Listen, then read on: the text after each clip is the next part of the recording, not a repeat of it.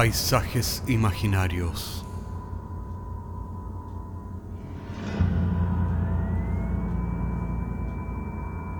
Una producción Cortés Rojas.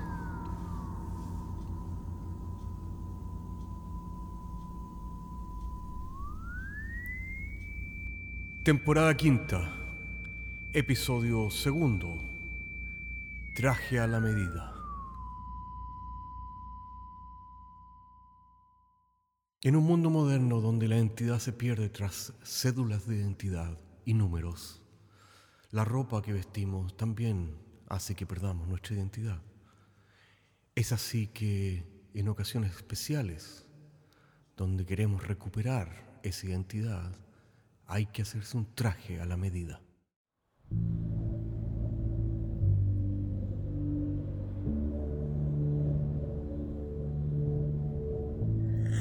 Mi nombre es Patricio, soy ingeniero.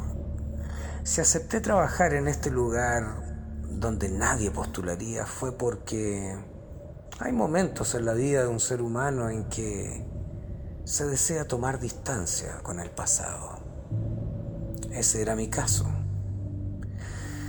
Y es por esta razón, sencillamente, que tomé este trabajo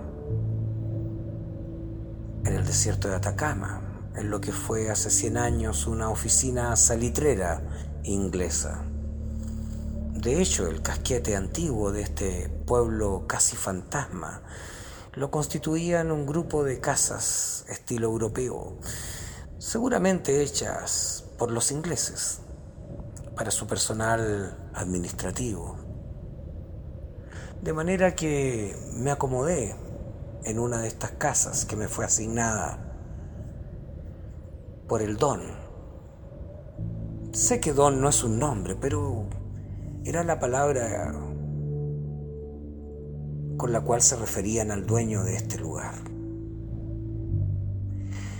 Ya casi a la medianoche, cuando estaba ordenando mi ropa, siento que alguien golpea la puerta.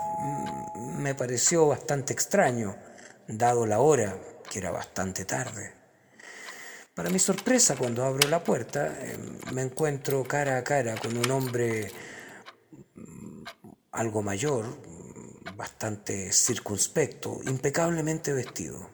Se presentó a mí como Juan, el sastre. No pude evitar reírme pese a la seriedad del rostro del hombre, ya que obviamente eh, me pareció, por decir lo mínimo, bastante extravagante y surrealista, un sastre a esta hora de la noche en un pueblo casi fantasma.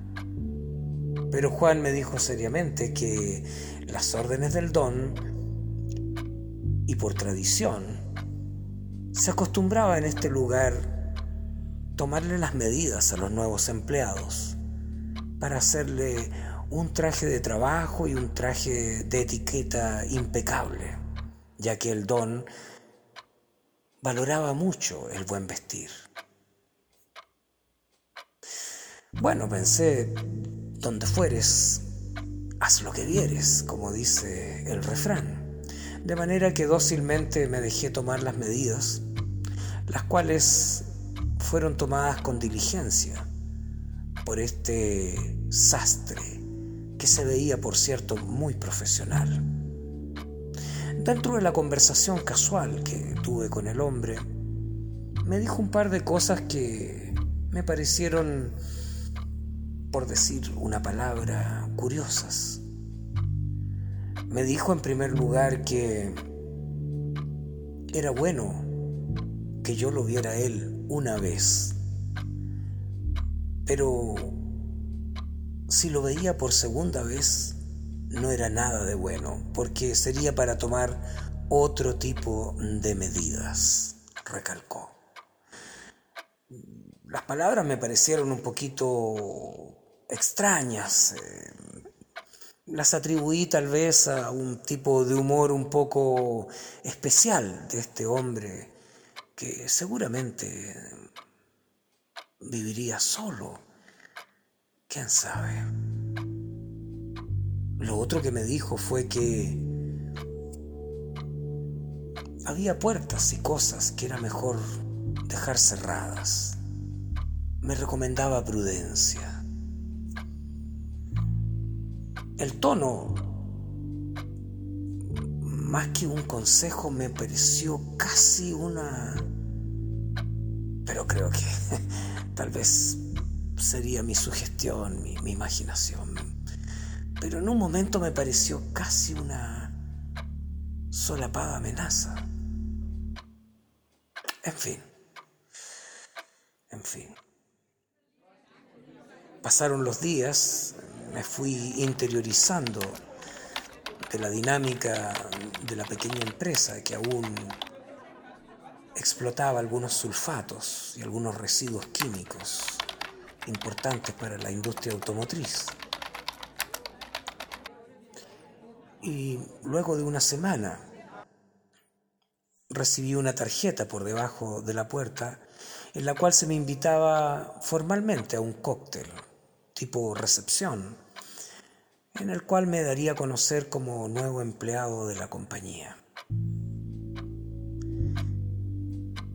Para mi sorpresa, sobre la silla que estaba cerca de mi cama estaba mi traje flamante, hecho por el sastre. Me lo probé. Debo decir que era una obra de arte. Calzaba en todos sus más mínimos detalles. Era un traje hecho a la medida. Me sentí bastante satisfecho del resultado. Esperé las 10 de la noche y me fui caminando hacia la casa principal de este conjunto de casas donde vivía el don. Era una casa bastante espeluznante, interesante. Sus detalles arquitectónicos en madera recordaban un gran barco. Una vez adentro, fue muy sorprendente para mí darme cuenta la luz que había y la música, interpretada por un hombre vestido perfectamente, supongo que por don Juan, el cual interpretaba con una pianola una música rutilante que creo que hacía vibrar las copas de champán y las lámparas de lágrima. Habían por lo menos 50 personas, todos eran de la tercera edad. Me pareció un detalle bastante curioso. Por un momento pensé, tal vez estas personas están en un tour temático. Se notaba gente de, de altos ingresos. Algunos de ellos hablaban más de algún idioma estaban en un tono bastante festivo y sonreían bastante. En un momento dado se abrió una puerta que daba acceso a un salón en el cual se encontraba una larga mesa rectangular. En un extremo de la mesa, en el lugar patriarcal por excelencia, estaba el don, un hombre bastante entrado en años. Todos se sentaron formalmente a la mesa y en un momento dado, cuando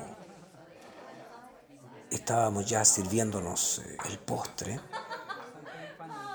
el don con un cuchillo tocó una copa, ante lo cual se abrió una puerta desde la cual salió una mujer vestida como una sirena con, con un vestido plateado.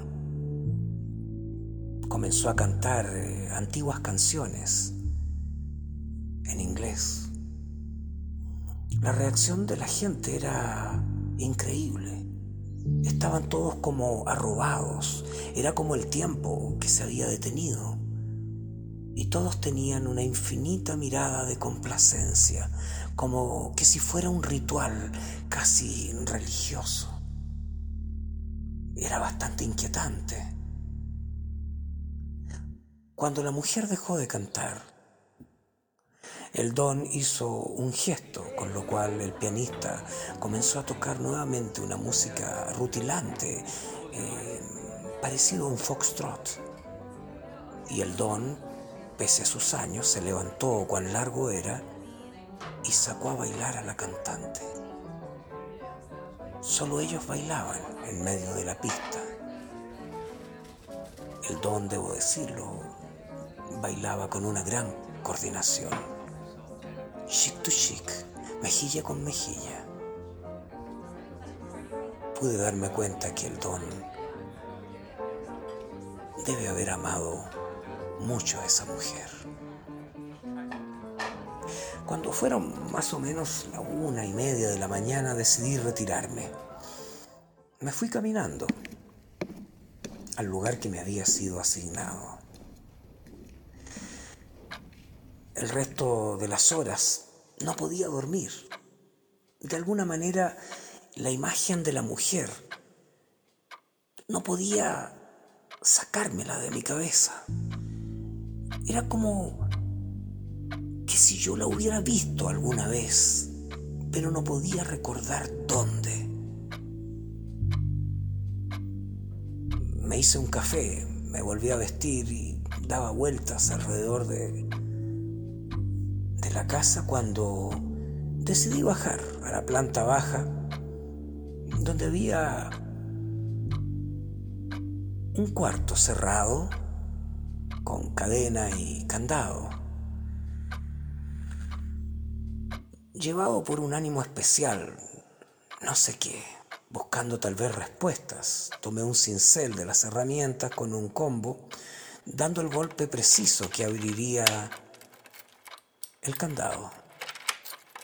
Sabiendo que era una violación de la propiedad privada, no es mi costumbre, pero sentía una gran inquietud de explorar, de buscar algo que diera respuesta ya que todas las cosas que ocurrían en este nuevo trabajo, por alguna razón no tenían una lógica. Había algo extraño detrás de todo esto.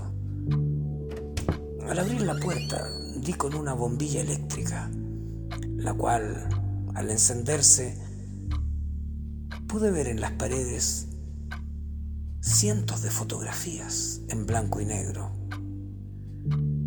estaban fechadas en el año de 1915. Tenían más de 100 años. Para mi sorpresa allí estaba la cantante. Su nombre era y estaba escrito con letra inglesa inclinada. María Elena. Su nombre era María Elena. Y en las fotos estaba el Don, mucho más joven, con María Elena, quien tenía la misma edad, bailando, el mismo vestido. Y las gentes del lugar eran los mismos ancianos que había visto en mi recepción.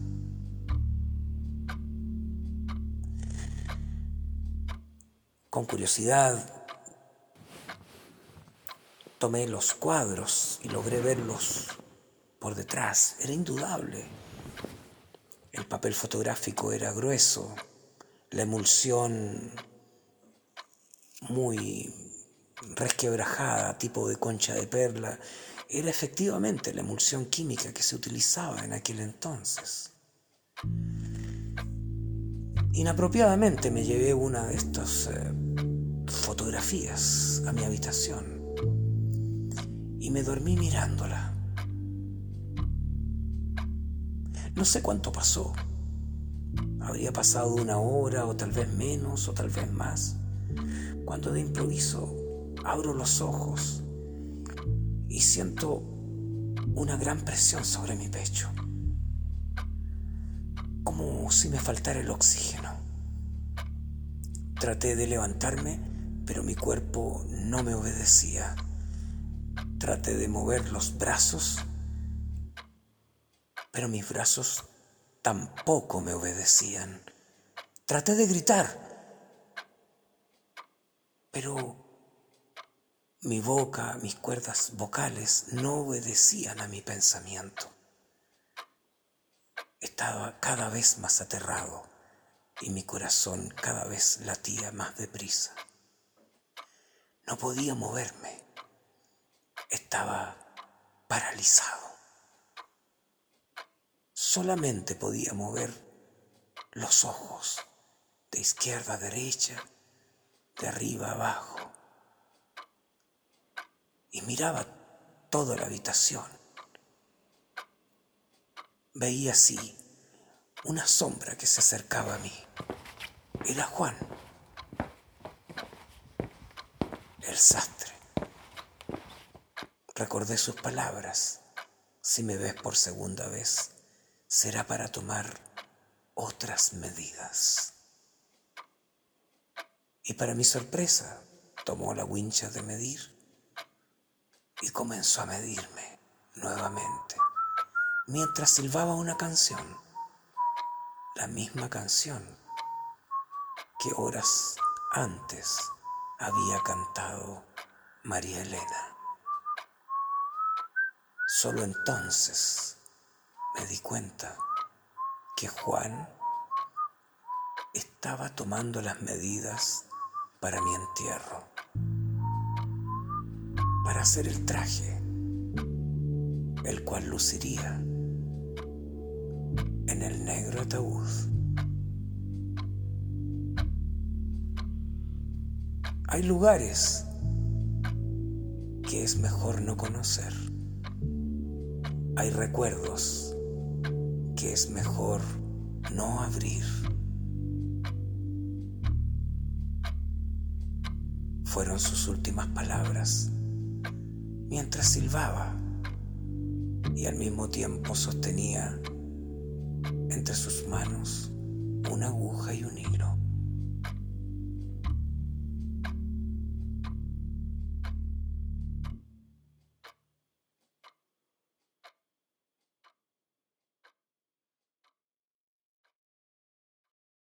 Y cuenta la leyenda que en noches de luna llena en Humberstone todavía puede escucharse en el teatro la voz de María Elena cantando las canciones de aquella época.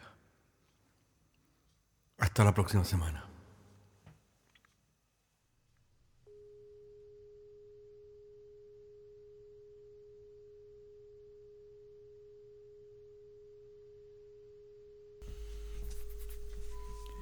Paisajes Imaginarios es un podcast semanal que se distribuye con una licencia pública general.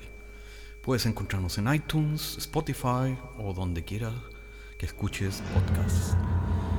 Contáctanos a paisajes.caco.cl. Hasta la próxima semana.